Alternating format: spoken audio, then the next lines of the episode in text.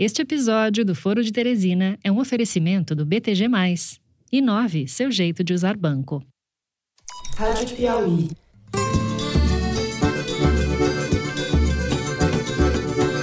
Olá, sejam muito bem-vindos ao Foro de Teresina, o podcast de política da revista Piauí. O governo de São Paulo antecipa em 15 dias a vacinação de toda a população do estado a partir de 18 anos. Eu, Fernando de Barros e Silva, como sempre em minha casa em São Paulo, tenho o prazer de conversar com os meus amigos José Roberto de Toledo, aqui pertinho. Opa, Toledo! Opa, Fernando! Opa, Thaís! Não é verdade que essa MP vai reduzir a tarifa de energia elétrica. Esses jabutis aqui que foram aprovados na Câmara dos Deputados não é para evitar pagão, não. Tem negócio da parada. Opa, Thaís. Oi, Thaís. Hoje em Brasília, de volta para Brasília, para casa, né, Thaís? Salve, salve, Brasil, Brasília. A tua resposta é essa. Eu, eu, continuo na trajetória que eu sempre tive. Minha trajetória, até hoje, ela não foi uh, partidária nem eleitoral, ela foi política. Bom, antes de anunciar os temas do programa, não se esqueçam, dia 26 de junho, agora, sábado, 7 da noite, teremos Foro de Teresina ao vivo, edição especial de aniversário. Isso mesmo, live do Foro. A gente espera vocês no Twitter, no Facebook ou no YouTube da Piauí. Você que escolhe. Vamos falar de pandemia, vamos falar de política e imprensa e vamos falar dos bastidores do programa. Aquelas coisas erradas que a gente tenta esconder, mas que dessa vez não vai ter jeito. É para passar vexame e para interagir com vocês na comemoração de três anos de foro.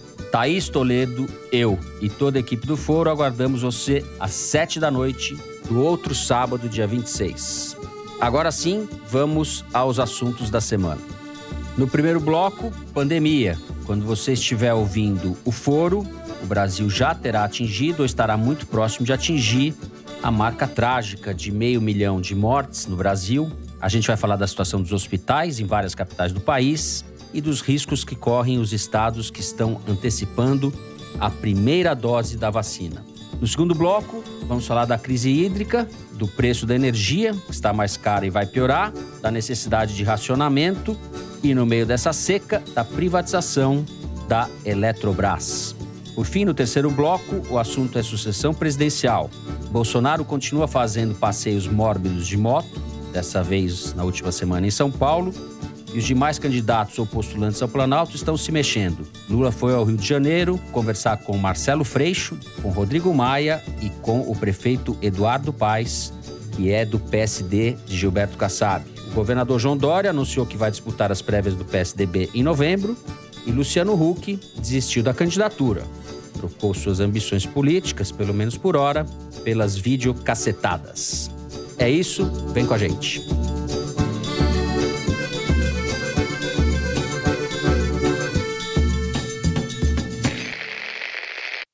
Muito bem. José Roberto de Toledo, a gente chegou à marca trágica de meio milhão de mortes no Brasil, com uma situação ainda muito crítica, com as ocorrências de pessoas infectadas crescendo, hospitais em pelo menos 10 capitais essa semana operando acima de 90% da capacidade de ocupação. E nós temos aí o anúncio de várias cidades, vários estados, na verdade, de antecipação do calendário da primeira dose. São Paulo fez isso, a cidade do Rio de Janeiro, o prefeito Eduardo Paes fez isso, Ronaldo Caiado em Goiás também prometeu isso. O que eu quero perguntar para vocês é, talvez a gente possa começar, quais podem ser as consequências dessa aceleração, tendo em vista que só 11% da população está vacinada com as duas doses. Então, Fernando, a principal consequência inexorável, indubitável, indiscutível disso é que eu vou me vacinar hoje. Essa é a principal consequência. Opa. Tirando isso, a impressão que eu tenho é que a gente está no olho do furacão, que é uma imagem gasta, mas acho que se aplica aqui. Que é aquela hora em que a tempestade parece que está passando, uhum. mas o pior ainda está por vir, infelizmente.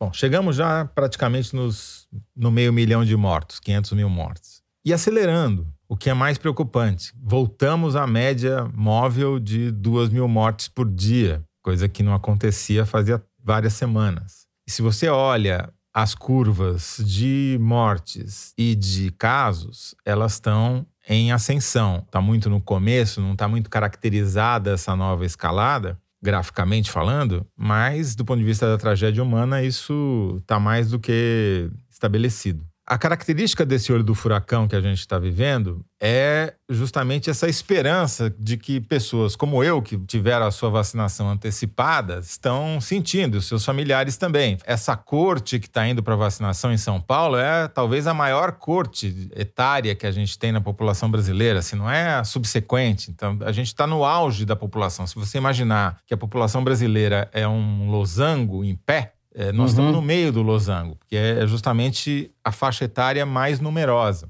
Então cria essa expectativa, não, agora vai, agora sim, tem um monte de gente vacinando, etc, etc. É, é defensável você vacinar mais rapidamente possível a maior quantidade de pessoas com uma dose só, porque isso de alguma maneira cria, se não uma imunização completa, ela diminui a incidência de casos graves. E como a gente está na iminência de uma terceira onda, com os hospitais já saturados, não é desinteligente você adotar esse tipo de estratégia. A questão é que isso está sendo vendido como o fim da pandemia no Brasil, que é algo que a gente está muito longe de atingir. E, acessoriamente, você tem um problema decorrente dessa estratégia de aceleração da primeira dose, que é faltar a segunda dose. A reportagem da Piauí, a Camille Lixotti e a Amanda Gorziza fizeram uma reportagem que foi ao ar essa semana, mostrando que em apenas oito estados que a gente consultou diretamente, então já há um milhão de pessoas que tomaram a primeira dose e já deveriam ter tomado a segunda e não tomaram. Quer dizer, um atraso de um milhão de pessoas. Esse número tende a crescer exponencialmente com essa aceleração da primeira dose. Os responsáveis pelas políticas de vacinação dizem que há previsão de entrega da segunda dose em quantidade suficiente para que não aumente esse atraso que já existe. Porém, todas essas previsões feitas pelo governo federal no passado se mostraram incorretas, elas não chegaram a ser atendidas, ficaram muito aquém do que se prometeu entregar. Então, o, risco que a gente corre acelerando essa primeira dose é que eu tome agora, hoje, a vacina e não consiga tomar no tempo necessário a segunda dose, porque não vai ter vacina para todo mundo. É uma decisão, uma escolha muito difícil, porque como você tem esse risco de um aumento muito grande da mortalidade por saturação da rede hospitalar, nessa política de desespero, talvez seja a única coisa a fazer mesmo, entendeu? Agora, os epidemiologistas advertem que isso pode ter consequências no médio prazo, né? Já existem, principalmente idosos, que não tomaram a segunda dose. E você está deixando essas pessoas para trás. Você não tem nenhum tipo de campanha hoje estimulando quem não tomou a segunda dose a ir tomar. E isso tem um risco que esperamos não vá acontecer, que é você ir selecionando cepas de vírus que sejam resistentes à vacina. E ainda não aconteceu, esperamos que não aconteça, mas você está dando sopa para o azar também. Se o governo federal tivesse feito uma campanha para valer pela vacinação, o número de pessoas que não está tomando a segunda dose ou que nem se vacinou, esse problema certamente seria minimizado. Thaís Bilenque, em Brasília.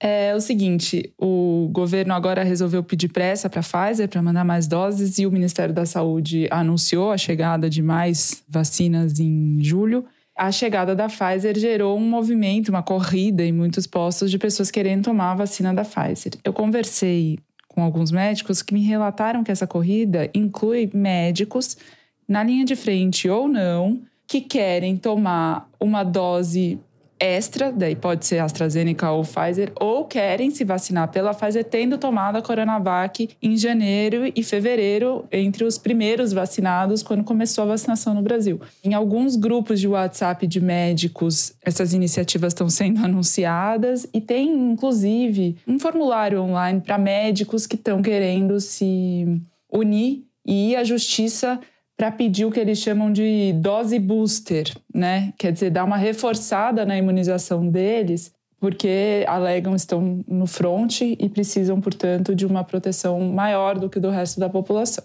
Ou seja, há uma, uma desconfiança sobre a não sobre a eficácia, mas há uma, uma percepção, uma constatação de que a Pfizer é melhor do que a Coronavac.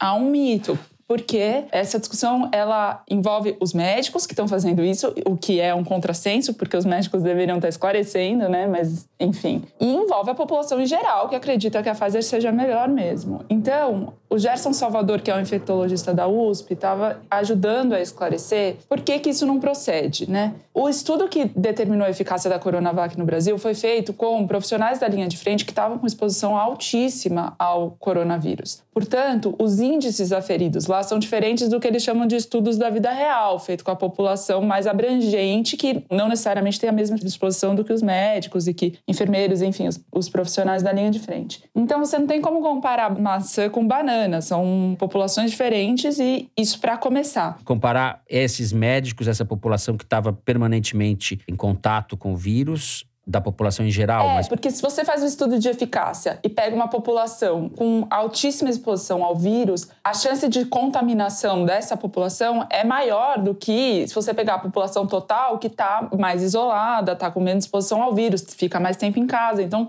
você está comparando estudos diferentes, com metodologias diferentes. Os números finais não são comparáveis, os da AstraZeneca, os da Pfizer e os da Coronavac. Todas as vacinas que tiveram estudos de eficácia divulgadas tiveram metodologias diferentes para fazerem esses estudos, por motivos específicos. Uhum. A Coronavac foi ser testada no Brasil e eles optaram né, por fazer um estudo de eficácia com profissionais da linha de frente, inclusive já certo. com uma antecipação de imunização de parte dessa população. E a comparação que eles fazem é entre quem tomou a vacina e quem tomou placebo mas em comum todo mundo estava exposto ao vírus, muito mais do que quem estava em casa fazendo distanciamento social. É diferente do estudo da Pfizer ou do estudo da AstraZeneca, que usou uma população maior para fazer o estudo. Então, os números são todos eles válidos, mas incomparáveis por esse motivo, porque tem metodologias diferentes, correto, Toledo? Me corrige. Não, é exatamente isso, com agravante de que você tem o um estudo de caso de Serrana, que é essa cidade do interior de São Paulo, em que a população uhum. toda, próximo de 100% da população foi vacinada e que derrubou os índices de mortalidade na cidade para uma fração minúscula em relação a antes da vacinação. Em relação também a todos os municípios vizinhos. E foi Coronavac. E foi só Coronavac. Ou seja, essa atitude de você querer tomar uma terceira dose antes das pessoas tomarem a primeira, sendo que comprovadamente você tem um grau de imunização que se não vai te impedir de contrair a doença, vai te impedir de ir parar no hospital e muito menos de morrer, por mais heróica que seja a classe médica no meio de uma pandemia, me parece uma atitude egoísta, não? É uma atitude que não é lógica, porque a vacinação isso eu estou citando o Gerson Salvador, o infectologista da USP que eu mencionei. Ela é uma estratégia de imunização coletiva. Ela só faz sentido quando você atinge uma porcentagem grande, a maior parte da população. Porque nenhuma vacina de nenhuma doença é 100% eficaz. O que as vacinas tentam fazer é evitar internação e evitar óbito. Se você quer se proteger a mais, mais do que os outros, você não está impedindo a circulação do vírus. E aí o vírus continua circulando, a pandemia continua descontrolada. E seu risco eh, indiretamente aumenta porque você tem mais oportunidades de contrair o vírus. E aí o vírus circulando faz mais mutações, mais variantes, e a gente fica nessa eterna dúvida de a vacina protege essa nova variante, a próxima variante. Existem incontáveis variantes. O governo de São Paulo anunciou 19, mas a gente sabe, os médicos, eu não sei, os médicos sabem que tem muito mais do que isso. Então, enquanto o vírus continuar descontrolado e se propagando dessa forma, é enxugar gelo. Não, você falou, eh, quem está fazendo isso não entendeu que é uma vacinação vacinação. Não entendeu que é para você evitar o contágio e a circulação do vírus socialmente, e com isso, indiretamente, acabar diminuindo o risco de você próprio se contaminar. Eu, eu fiz a piada dizendo que a coisa mais importante é que eu ia ser vacinado, e eu peço desculpas, porque, obviamente, pode dar a impressão errada do que eu estava falando. Mas. É, não, é, mas é... pra gente é importante que você seja vacinado, Zé. Não, mas é, o importante é que a maior quantidade possível de pessoas seja vacinada para diminuir o nosso risco de, de contaminação e que a sociedade volte a operar normalmente, não ter que ficar se isolando, etc, etc. Eu só quero esclarecer, o que eu perguntei pro Gerson Salvador é. Tá bom, tem gente que fala que não quer tomar AstraZeneca porque tem risco de trombose e tal. Ele falou que o fenômeno trombótico, vamos, vou usar as palavras dele. As complicações trombóticas que a vacina AstraZeneca apresentou em casos muito raros não têm qualquer relação com as doenças trombóticas, aspas, tradicionais. Quer dizer, o fenômeno que a, a vacina desencadeou não agrava o risco de trombose de quem já tem essa doença. Então, não tem sentido nenhum, segundo Gerson Salvador, você evitar a AstraZeneca, preferir a Pfizer. Se tiver Coronavac, é para tomar e tomar feliz. Ela é efetiva, a Anvisa é uma agência das mais exigentes no mundo, segundo ele, e não tem motivo para não tomar. Da mesma forma, outra dúvida que surge em relação aos tipos de vacina é: ah, qual que protege contra a variante Delta? Não há estudo conclusivo sobre nenhuma das vacinas em relação a essa variante. Há press releases, né, comunicados de imprensa tanto da AstraZeneca quanto da Pfizer sobre estudos que ainda não foram publicados dizendo que protegem da Delta. Mas ele disse que a Coronavac, pela sua tecnologia, pelo que ele conhece da vacina, também protege. Então, também é um argumento que você não precisa levar em consideração ao ir ao posto.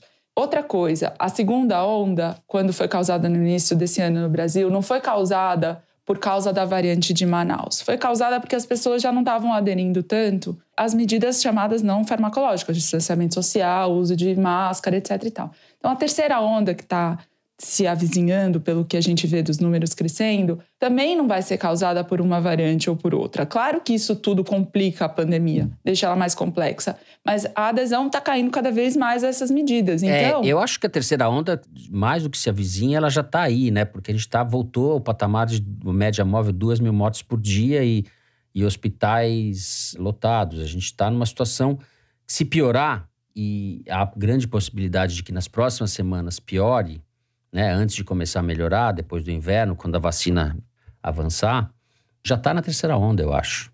É, e ele lembra que tem países que controlaram a pandemia antes de ter vacina. Então, não, é, não dá para ficar é, sim, botando toda sim. a responsabilidade sobre qual é a dose que vai ser aplicada no seu braço, porque Nova Zelândia, Coreia do Sul, Vietnã são países que tiveram os governos centrais chamando essa responsabilidade para si e falando: vamos ter que fazer um pacto aqui para controlar, e eles conseguiram antes de ter vacina. É.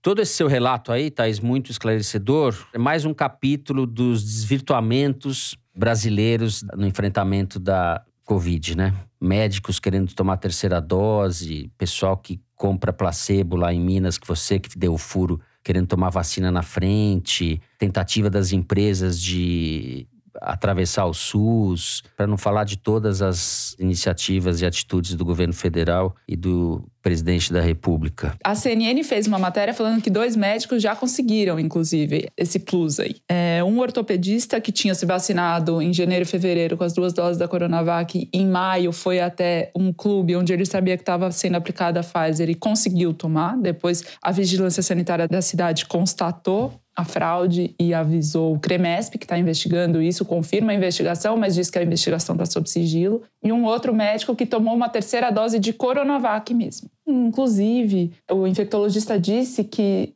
se não tem nenhum estudo que comprove que tomar mais vacinas ajude o sistema imunológico, também não tem nenhum estudo que diga que isso faça mal e a chance de fazer mal é muito baixa. Mas também não é que quanto mais melhor, isso não está comprovado cientificamente. Bom, com isso a gente encerra o primeiro bloco do programa. Vamos falar a seguir de crise energética. A gente já volta.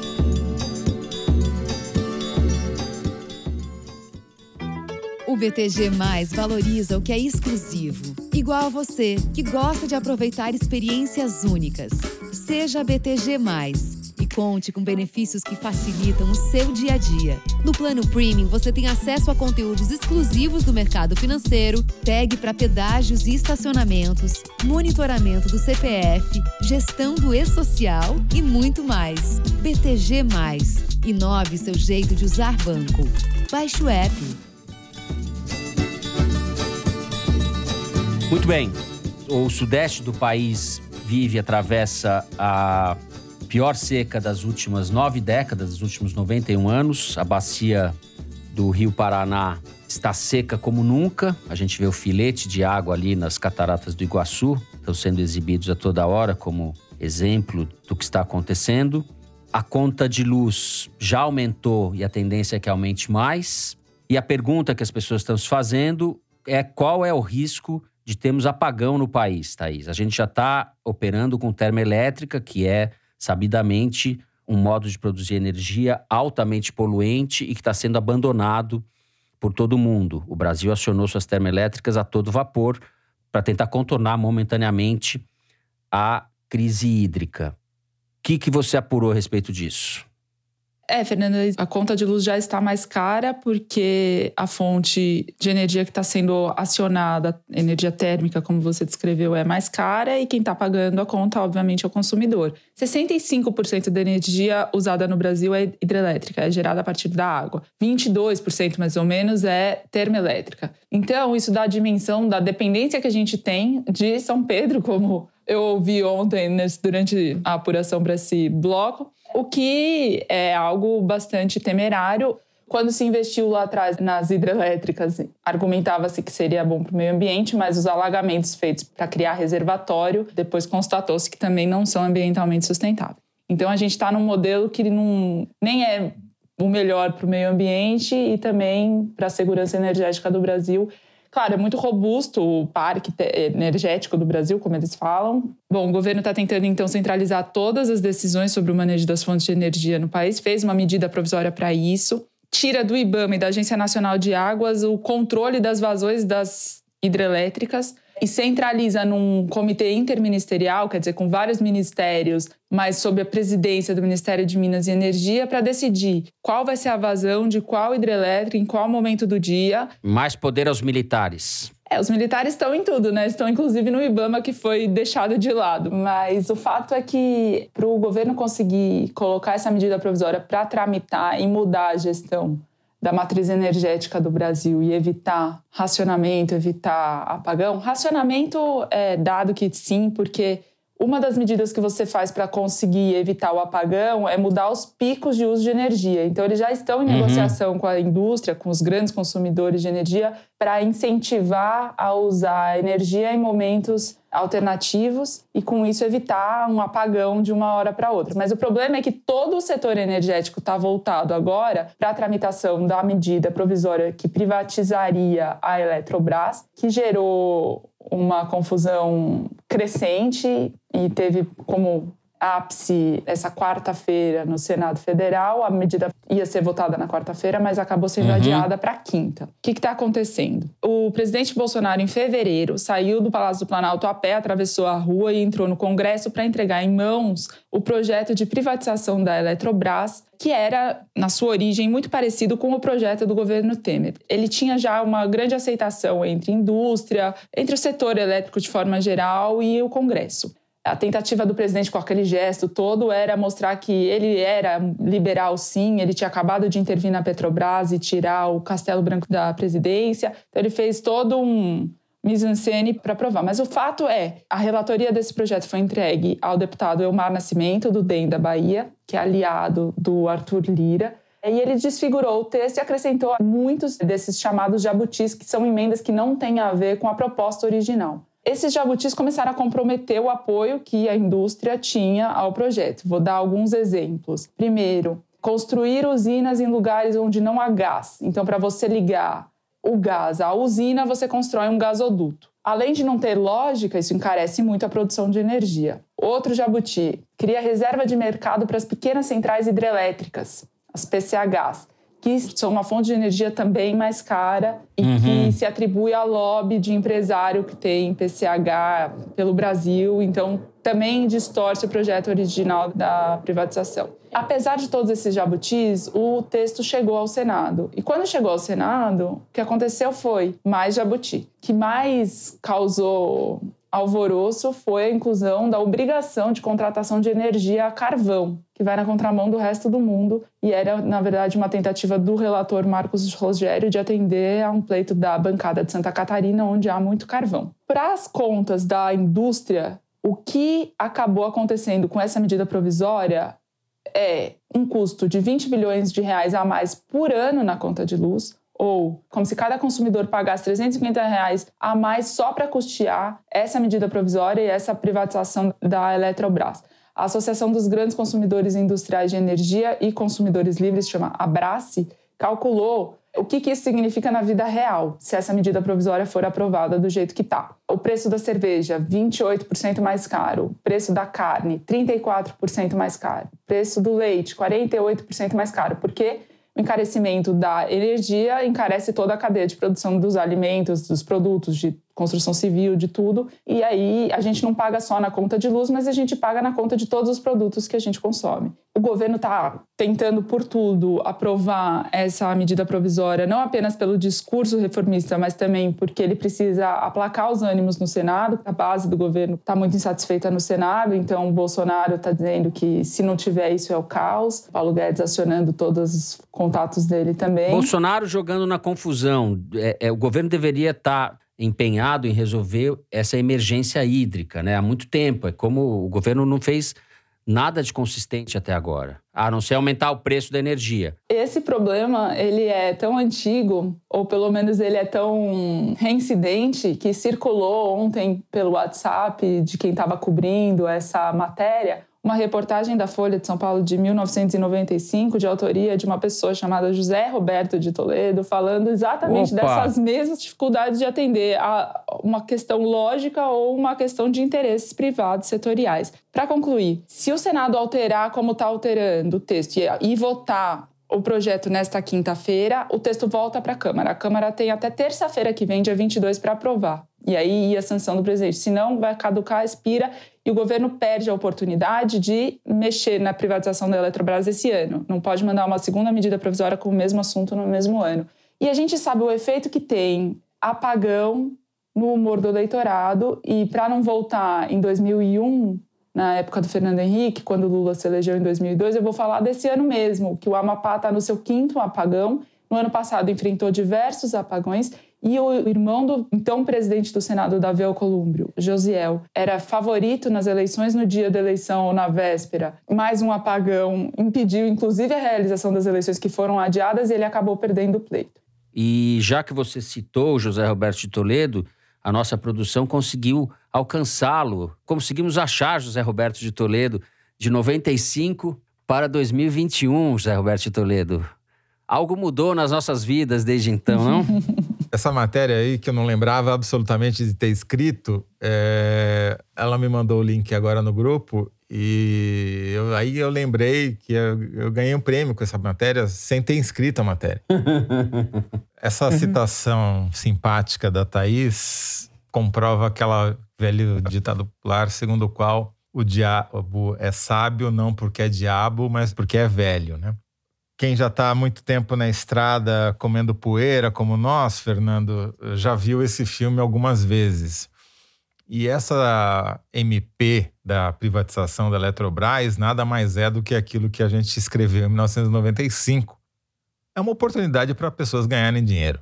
E nesse caso aqui, uma das pessoas candidatas a ganhar muito dinheiro é o S da empresa OAS, o S é uma das empreiteiras da Lava Jato e o S é de Soares, que é o dono, Carlos Soares é o dono da Termogás, uma empresa que faz, não por acaso, gasodutos, ou que opera gasodutos, esses que vão ser necessários para levar gás aonde não há gás e onde vai se construir uma usina termoelétrica que poderia ser construída no lugar onde há gás. Então, é para isso que serve esse MP. E a declaração do Bolsonaro fazendo chantagem com o Congresso, dizendo que ou é a privatização da Eletrobras, ou é o caos, ou é o apagão, é a outra transferência de responsabilidade por parte do governo federal. O Bolsonaro, sempre que não consegue fazer algo, e isso acontece com incrível repetição né, o tempo todo, porque ele é extremamente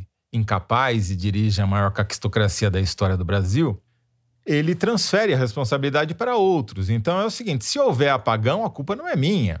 A culpa é do Congresso sim. que não aprovou a privatização da Eletrobras. Tenta, assim, ganhar a simpatia da Faria Lima e transferir já a culpa. Agora, o que, eles, o que o governo está propondo, está fazendo, é muito parecido com o que o governo Fernando Henrique fez em 2001. Eu vou voltar para 2001, porque estávamos lá também. Essa tentativa de mudar o horário de pico de consumo de energia elétrica parece uma coisa lógica e fácil de fazer. É mais ou menos como assim, como te convencer a, em vez de tomar banho às sete da manhã, quando você vai para o trabalho, ou às seis da manhã, quando você vai para o trabalho, que é quando dá um pico de consumo de energia domiciliar, porque os chuveiros elétricos são todos ligados ao mesmo tempo. O cara fala: não, vai tomar um banho às três da tarde. Tá lá no meio do trabalho, você fala: não, para tudo, patrão, vou aqui tomar um banho, porque é o horário que o governo mandou tomar banho. Ou você convencer a indústria a dizer: não, em vez de você operar das nove às seis, você vai operar das seis da tarde às duas da manhã. Mudar todo o turno, fluxo de produção. Parece lógico, parece simples e parece que vai dar errado de novo, como já deu na época do governo Henrique. Por que, que eles estão fazendo isso? Porque eles não querem adotar as medidas impopulares que eventualmente poderiam ter algum impacto sobre a demanda, justamente quando o Ministério da Economia prevê que o Brasil estará, aspas, decolando, famosa recuperação em V que nunca vem, né, do Paulo Guedes. Qual que é o problema? O Ministério da Economia previu já que em setembro você vai ter uma demanda por energia fruto do aquecimento econômico, né? em, em, em maio já houve um aumento da demanda por energia elétrica por conta desse aquecimento e que em setembro a gente vai ter um descasamento. A oferta de energia não vai conseguir atender a demanda por energia. E quando isso acontece, não necessariamente você tem um apagão de você ficar horas pré-determinadas em que as pessoas vão ficar no escuro. O que você tem são blackouts, picos de consumo em determinado momento do dia em que você não tem capacidade no sistema para atender aquela demanda. E quando isso acontece, o sistema fica instável e não cai a energia apenas no Amapá. Cai em boa parte do país, porque o sistema é todo interligado. E é isso que está se avizinhando. Não é talvez um apagão programado, não é talvez um racionamento de energia, mas é esse risco de você estar tá lá trabalhando no seu trabalho em casa e ficar sem computador para trabalhar. É isso o risco que se avizinha. E em 2001, isso foi determinante na eleição presidencial. Não foi o apagão de 2001 que determinou o fracasso eleitoral do governo em 2002. Vamos deixar isso claro, mas ajudou bastante. Então, o que o Bolsonaro está tentando é mais uma medida que não serve para nada, tipo é a cloroquina do setor elétrico, isso daí que ele está fazendo não vai resolver o problema, mas é um jeito dele transferir a culpa, como ele tentou transferir a culpa das 500 mil mortes para os governadores e prefeitos. 2002 eu fui entrevistar o Fernando Henrique. Dezembro, o Lula já tinha sido eleito. Última entrevista tal para a Folha. Eu com Valdo Cruz, que hoje está na, na Globo News. Um calor dos diabos e sem ar-condicionado no Palácio da Alvorada. Suave em bicas, é. Não era de nervoso, não, era de calor mesmo. Coisa horrorosa.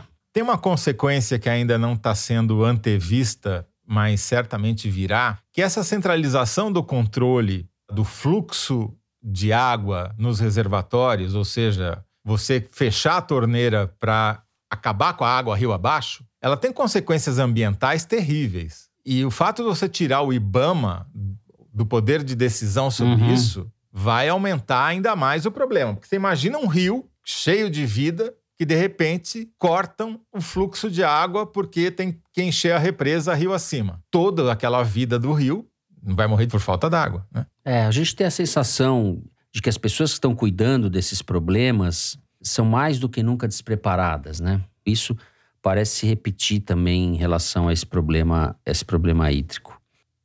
A gente encerra o segundo bloco por aqui. Vamos para o número da semana, sempre retirado da seção Igualdades do site da Piauí. Manda bala.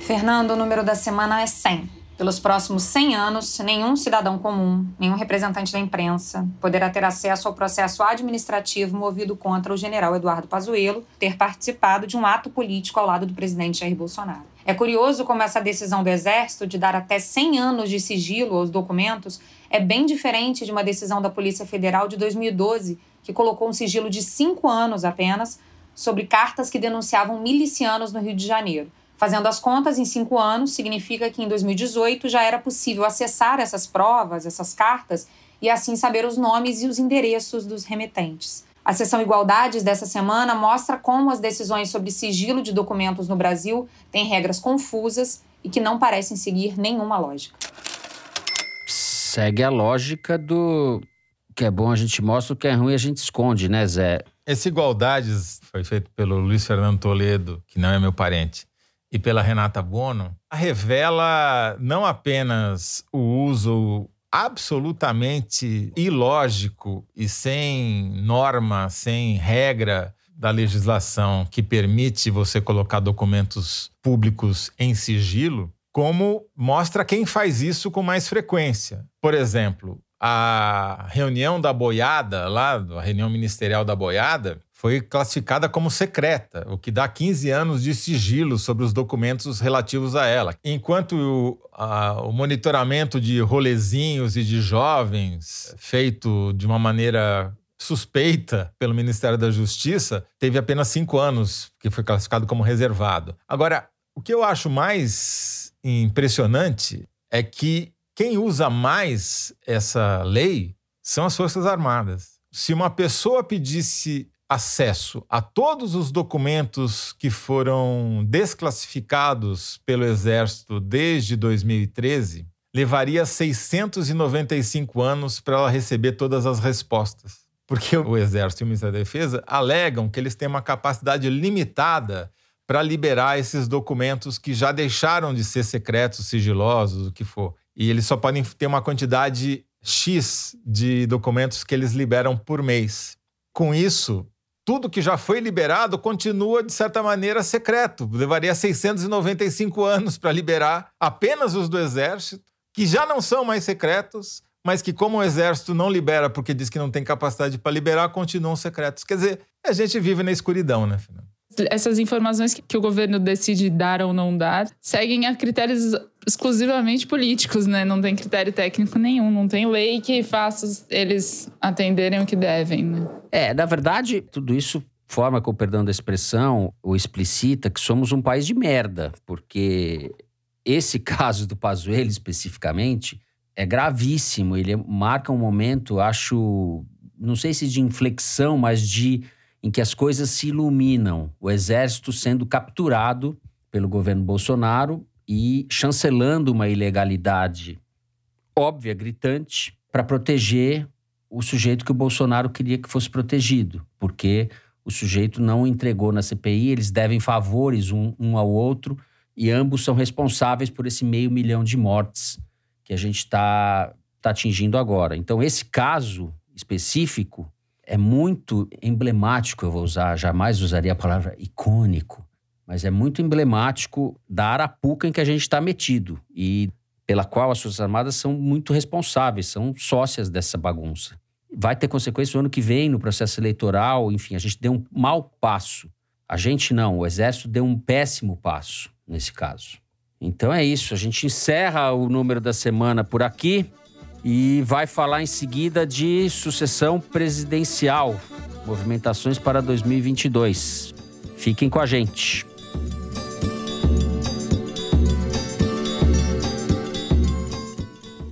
Já pensou receber todo mês uma surpresa com novidades da literatura?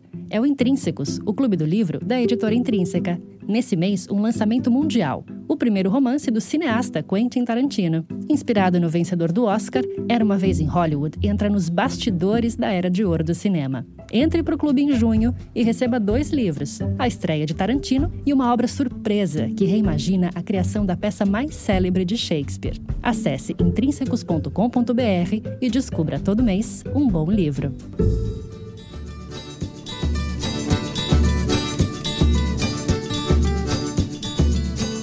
Muito bem. A sucessão está na praça ou está nas motos, né? Está na estrada. Para fazer um trocadilho infame aqui, a gente pode começar pela motocada que o Jair Bolsonaro fez no último fim de semana em São Paulo, que reuniu cerca de 6 mil apoiadores. Eu queria que algum instituto de pesquisa levantasse quantos deles têm mais de 40 anos e moram com a mãe, mas deixa isso para lá. Essa semana, além disso, marcou a ida do Lula, conversas do Lula no Rio de Janeiro, com o prefeito Eduardo Paes, com o Rodrigo Maia, que está prestes a ir para o PSD, assim como Eduardo Paes, do Gilberto Kassab, que anda conversando com o Lula. Semana marcou também a desistência da candidatura presidencial de Luciano Huck, que resolveu animar as tardes de domingo do brasileiro, como ele diz, cumprir a sua função cívica com as videocacetadas, etc. Marcou também a desistência do Amoedo, do João Amoedo, aquele candidato que fala baixo, segundo o Adnet, porque tem muito dinheiro. Ele não é mais candidato à presidência da República. E foi marcada também pela declaração de João Dória, governador de São Paulo, de que sim irá disputar as prévias do PSDB, marcadas para novembro. Além disso, houve um almoço no meio da semana, promovido, patrocinado pelo ex-ministro do Bolsonaro, Luiz Henrique Mandetta, para articular o centro, essa candidatura do centro. Os candidatos estão fugindo, mas o centro quer se articular. Foi uma reunião bastante esvaziada, porque não contou com a presença do partido do Kassab, não contou com a presença do Ciro Gomes, o presidente do MDB alegou que tinha um compromisso e mandou um representante. Mas a Thaís, ainda assim, como grande repórter que é, foi ao almoço do Mandetta. E eu não sei se ela conseguiu comer um prato de comida, mas apurar ela conseguiu. Vamos começar então por esse almoço desse centro inexistente, por enquanto, Thaís, para começar a falar dessas coisas tudo. Eles encomendaram até de um dos melhores restaurantes de Brasília para né, fazer o catering, né? Servir o almoço e tal. Aí eu perguntei até para os assessores, né, se eles também tinham tido o prazer de desfrutar dessa culinária, mas não, eles só serviram para eles próprios, nem para os assessores que estavam acompanhando foi dada esta regalia. E para você ver ainda como tudo é um grande teatro, um dos dirigentes partidários presentes era o José Luiz Pena, do PV. Ele posou para foto de máscara, mas ele estava sem máscara, ele saiu sem máscara, enfim, é tudo um grande teatro. É. Como você disse, né, foi esvaziado pela ausência do partido do Kassab, o Baleia Rossi fez questão de não ir.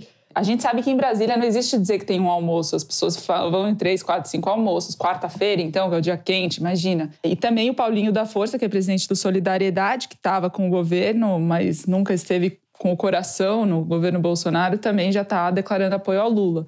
Esse almoço, na verdade, era uma tentativa do Democratas, né, do ACM Neto, de tentar recompor suas pontes, porque a eleição da Câmara e as consequências da traição à Baleia Rossi, a quem eles tinham declarado apoio. Enfim, o Rodrigo Maia era o fiador da candidatura do Baleia Rossi do MDB e foi traído pelo próprio partido, que acabou indo com Arthur Lira, é, implodiu muitas pontes do DEM, perderam filiados, como você mencionou, o Rodrigo Maia e o Eduardo Paes, e, enfim, o, o Democratas está aí numa situação complicada complicada. É, o almoço aconteceu na casa de um advogado do partido, tinham três representantes do partido lá, dos nove presentes, ou seja, era uma tentativa do DEM de se recolocar, basicamente. E tem também um aceno do DEM, o, o ACM Neto saiu sem querer conversar com a imprensa, tentaram pressionar ele a dizer se o apoio ao Bolsonaro está descartado mesmo ou não, porque o compromisso de todos aqueles que estavam presentes à mesa, em tese, é de que eles não vão apoiar nem Lula nem Bolsonaro no primeiro turno. Mas o ACM Neto deu sinais trocados quanto a isso e o, e o, Rodrigo Maia, sempre que pode, diz que ele entregou a cabeça do partido de bandeja para o governo. Mas o ACM Neto não quis responder e o que o representante do Baleia Rossi disse, né, o deputado Herculano Passos, do MDB, relatou que o Neto contou que ligou para o Carlos Lupe, presidente do PDT, que eles estão em conversas avançadas com o Ciro Gomes. A ausência deles lá se deve muito mais a aspas estratégia, fecha aspas, de não antecipar a colocação de nomes. Então, se o Carlos Lupe fosse, o debate ia ficar muito em torno de candidatos e nomes, e não é esse o objetivo nesse momento. Mas as conversas estão avançadas. Já em 2020, o PDT e o DEM fizeram aliança para a Prefeitura de Salvador. O DEM está tentando, está fazendo essa tentativa de voltar um pouco atrás dos passos que deu no início do ano com a eleição da Câmara. E ele tem um problema com o João Dória, mais recente, depois que o João Dória trouxe o Rodrigo Garcia, que era o vice dele, do Democratas, para o PSDB, para o Rodrigo Garcia disputar o governo do Estado pelo PSDB, o que o Neto considerou um ataque especulativo e eles romperam. A gente sabe que nada é definitivo, esse rompimento pode durar mais aproximadamente duas horas e meia, mas no momento, isso é um problema. Até questionei o Bruno Araújo, presidente do PSDB, sobre isso. Ele falou: é realmente um problema, mas é um problema localizado entre eles. Nacionalmente, a conversa supera essa questão, até porque nacionalmente o PSDB não está com o João Dória. A política brasileira é uma coisa cômica, né? Segundo a política brasileira, a direita fica no centro e ela contradiz a única lei da física que se aplica à política geral mundial, que é segundo a qual não existe vácuo em política. O centro que na verdade fica à direita, é um vácuo, né? Porque esse almoço para o qual a Thaís não foi convidada, mas foi do mesmo jeito, nunca deixou tão explícito isso, né? Só tinha ali o presidente desconhecido do PSDB, o Neto, que o nome já diz tudo, é um, é um herdeiro que nunca fez nada de muito relevante, a não ser talvez se prefeito de, de Salvador, e um bando de desconhecidos ou pessoas que nunca foram protagonistas na vida, tipo Roberto Freire, tipo Pena. Ou seja, é uma reunião deles consigo próprios. Não acrescentou absolutamente nada. É um vazio, é um conjunto vazio. Né? É dessa elite política que permitiu que o Bolsonaro chegasse onde está. Né? Mas é uma, essa reunião, esse almoço, é uma metáfora do que está acontecendo na, na, na campanha eleitoral. Se você pegar o que a gente está vendo nas pesquisas é o aumento da polarização. Cada vez mais o Bolsonaro mostrando que dificilmente vai cair abaixo desses 25% que ele faz tudo para manter, fazendo motociata para cima e para baixo, etc. E um equivalente talvez maior na outra ponta em torno do Lula. Uhum. a gente vai ver agora no, próximo sábado, na, na manifestação, o tamanho disso. Porque o que o Bolsonaro conseguiu aqui em São Paulo é nada, né? Então você tem um cenário cada vez mais polarizado e um bando conversando com eles mesmos sem agregar ninguém para tentar viabilizar o suposto candidato de centro, né? Deixa eu pôr a minha colher aqui antes de devolver para Thaís para falar do Dória, que justamente em relação ao PSDB há uma dúvida sobre o que vai acontecer, né? Porque esse rapaz que preside o PSDB, Bruno Araújo, ligado ao Aécio, e o grupo do Aécio não querem ter candidato, né, Thaís? Ficariam felizes se o PSDB se aliasse sem se alinhar ao bolsonarismo contra o Lula, né? Fizesse alguma mágica, não tivesse candidato e pudessem funcionar como linha auxiliar, mais ou menos envergonhada, mais ou menos explícita do bolsonarismo. Então, a disputa dentro do PSDB vai ser bastante acirrada. É só em novembro a prévia, vai ter um, um processo autofágico aí e as experiências anteriores não mostram que o partido sai em condições de sustentar de maneira unificada uma candidatura.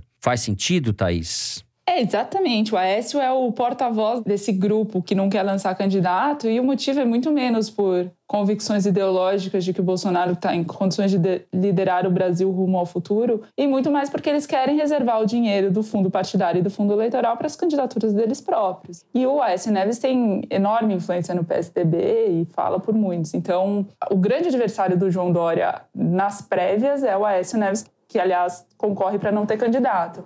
Os outros são o Eduardo Leite, que é o governador do Rio Grande do Sul, que está de castigo. Não sou eu que estou usando esse termo, tá? É no PSDB. Ele está de castigo porque foi flagrado conversando com a Renata Abreu, presidente do Podemos, que ah, estava lá no almoço também, para, enfim, se não se viabilizasse no PSDB, se lançar candidato pelo Podemos. E daí o Bruno Araújo ficou sabendo, achou que ele merecia ficar de lado e lançou o Tasso Gereissati candidato as prévias só para repreendê-lo. O Tasso Gereissati não tem vindo nem a Brasília para participar da CPI. Imagina o empenho que ele vai fazer para qualquer outra disputa no PSDB, sendo que ele sempre coloca também candidato. Então, assim, não, a chance do João Dória ganhar essas prévias é real, talvez por WO, mais do que outra coisa, né? O, Eduardo Leite conseguiria, sim, fazer frente e tal, mas a verdade é que o João Dória teria mais condições de disputar a presidência da República, objetivamente falando, ele governa o maior estado do país. Mas ele tem uma enorme animosidade contra ele no partido,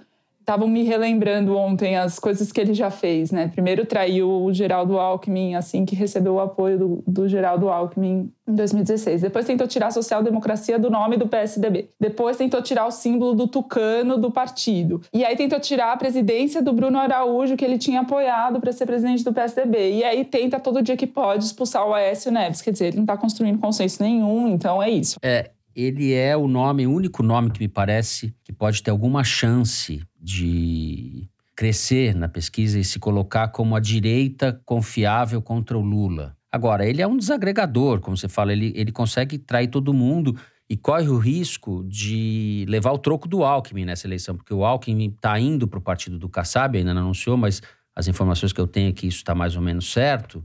E o Alckmin quer concorrer ao governo do Estado contra o Rodrigo Garcia. O Alckmin é um candidato forte em São Paulo. Então, o João Dória, ele pode ganhar muito e pode perder tudo. Essa que é a verdade. Perder o governo do Estado, perder a presidência. E a gente não falou do, do outro candidato da terceira via do B, que é o Ciro Gomes, que está tentando disputar o DEM com o próprio PSDB, etc. Não vai haver uma terceira via, vai haver duas ou três candidaturas aí entre as candidaturas do Bolsonaro e a do Lula. O ponto central, a meu ver, é que todos estão agindo como se o Bolsonaro fosse um candidato comum. Quando se fala nem Bolsonaro, nem Lula, nem. Bolsonaro está erodindo a democracia brasileira. Voto impresso, exército, polícias, essas coisas todas que vão se acumulando e que vão se acirrar daqui para frente. Então, o ponto dessa eleição é esse: existe um candidato que é contra a democracia e ele está dando sinais muito evidentes de que é contra a democracia.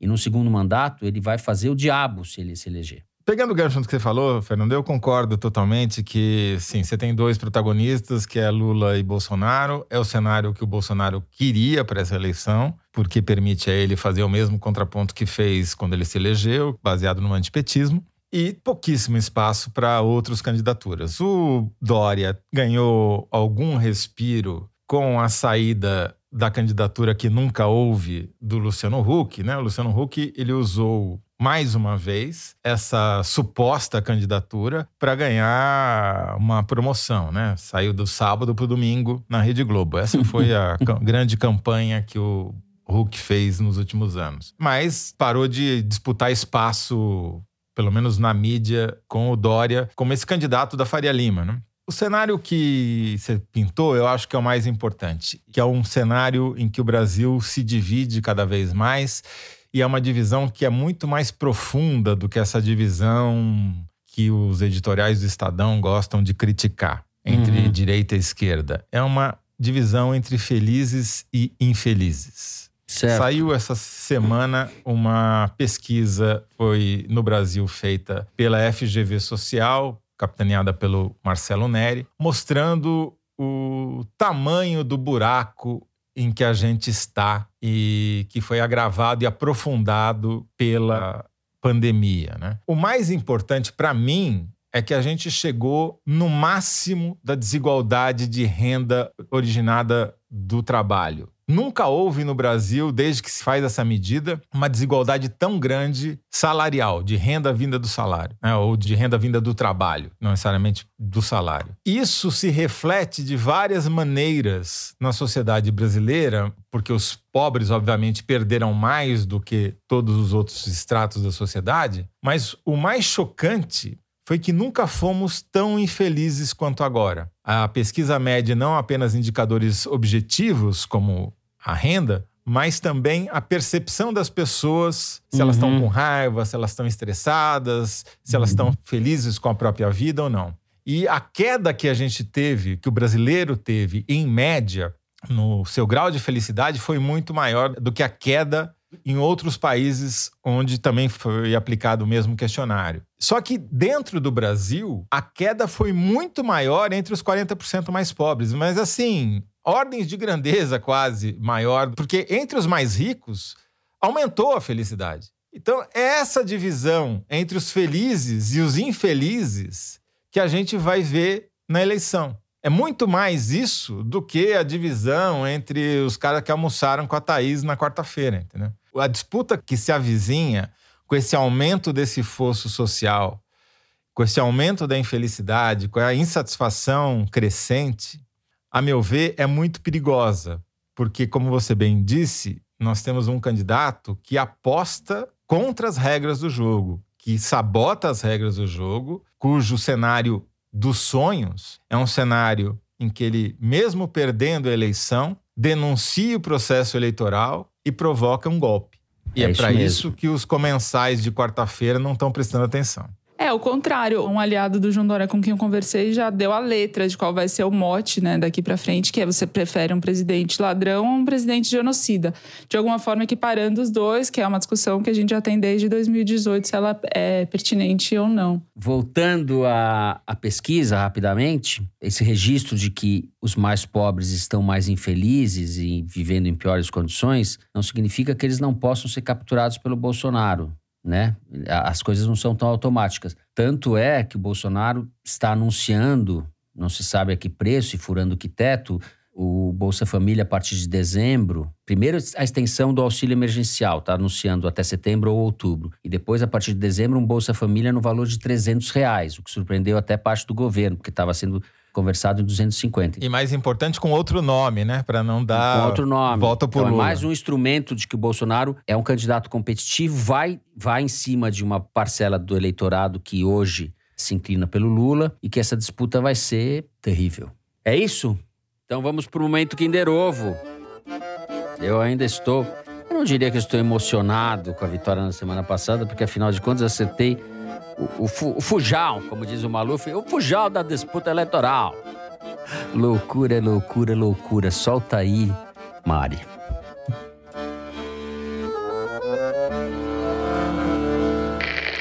Friday, ou semaninha danada desse Friday, hein?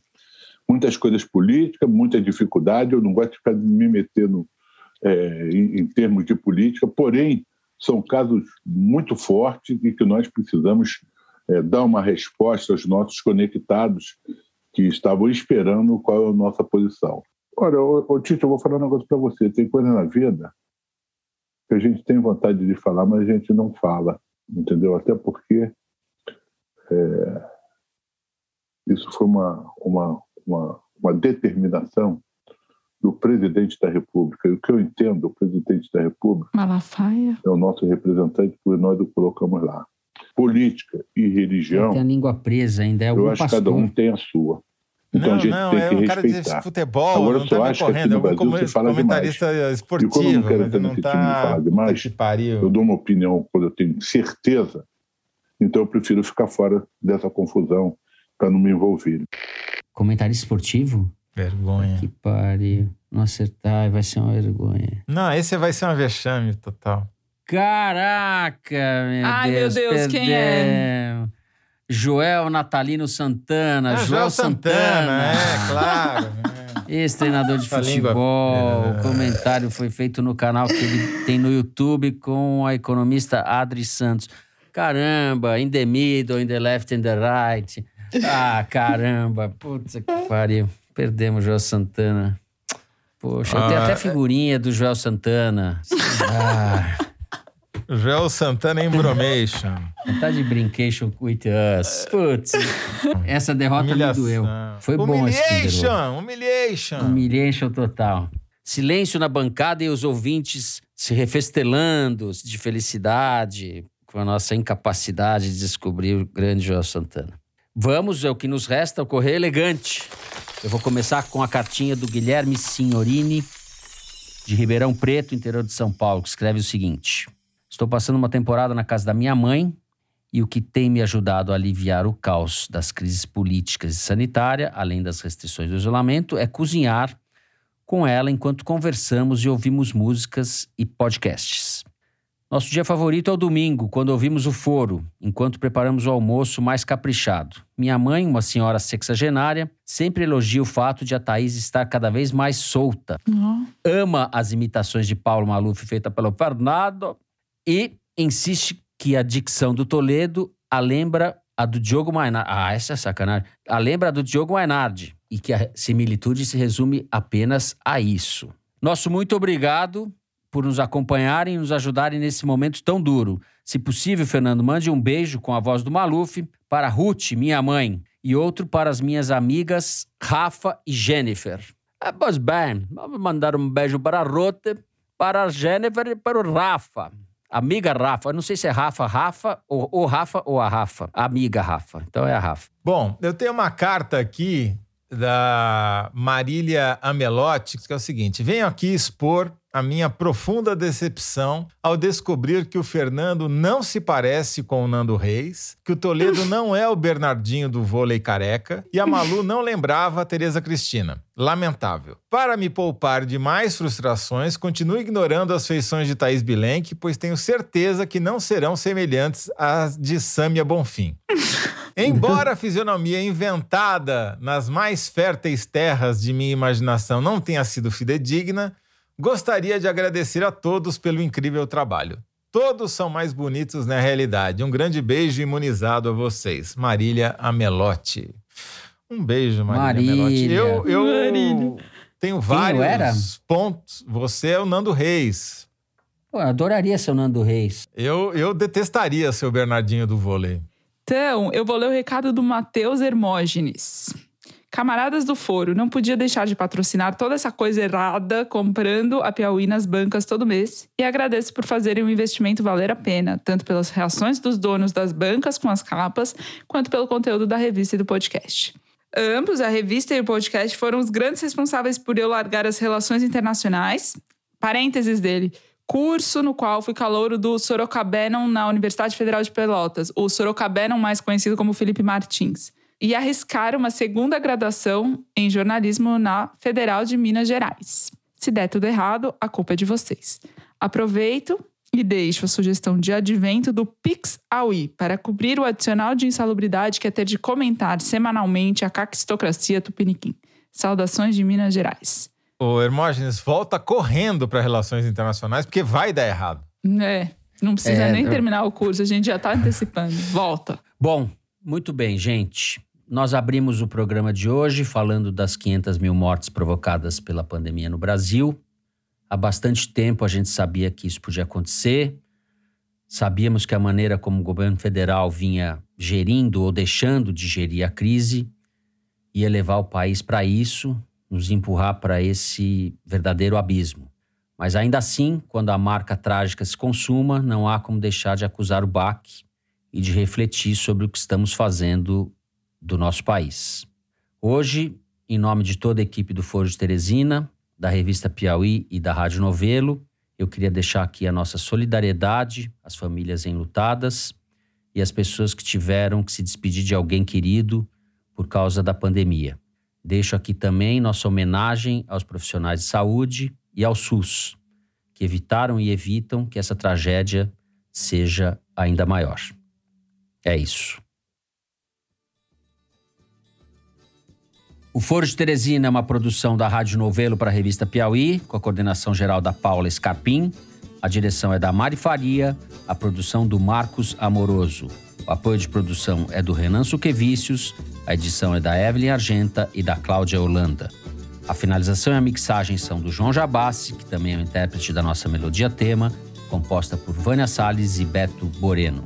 A Mari Faria edita os vídeos do Foro Privilegiado, o teaser do Foro que a gente publica nas redes da Piauí.